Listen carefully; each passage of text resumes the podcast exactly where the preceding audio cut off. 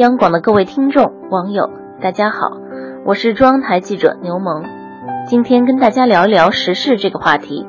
时事听起来是个很大的话题，简单说来就是一种趋势，代表着事物未来的发展方向和潮流。是有大小之分，每个企业、每个行业，甚至是每个国家的发展背后，都有势的存在。抓住市场趋势的走向，最简单直接的办法。恐怕就是观察消费者购物习惯的变化。以海外购物为例，有媒体记者调查发现，近一两年来，国人海外扫货的对象已经发生了明显变化，从之前的品牌消费变成了如今的品质消费。国家旅游局统计数据显示，去年我国公民境外消费额首破一万亿元，超过一亿国际扫客海外扫货。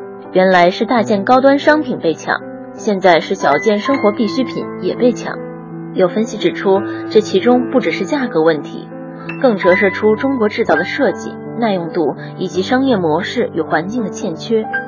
民众消费升级，倒逼民族产业转型升级。只有创新消费品，增加优质产品的有效供给，建立多元化的供给体系，才能满足广大消费者个性化、多样化的消费需求，从而引导国际扫客回流。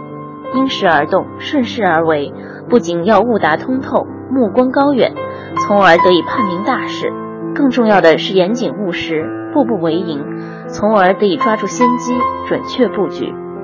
今天就说到这儿，祝大家晚安。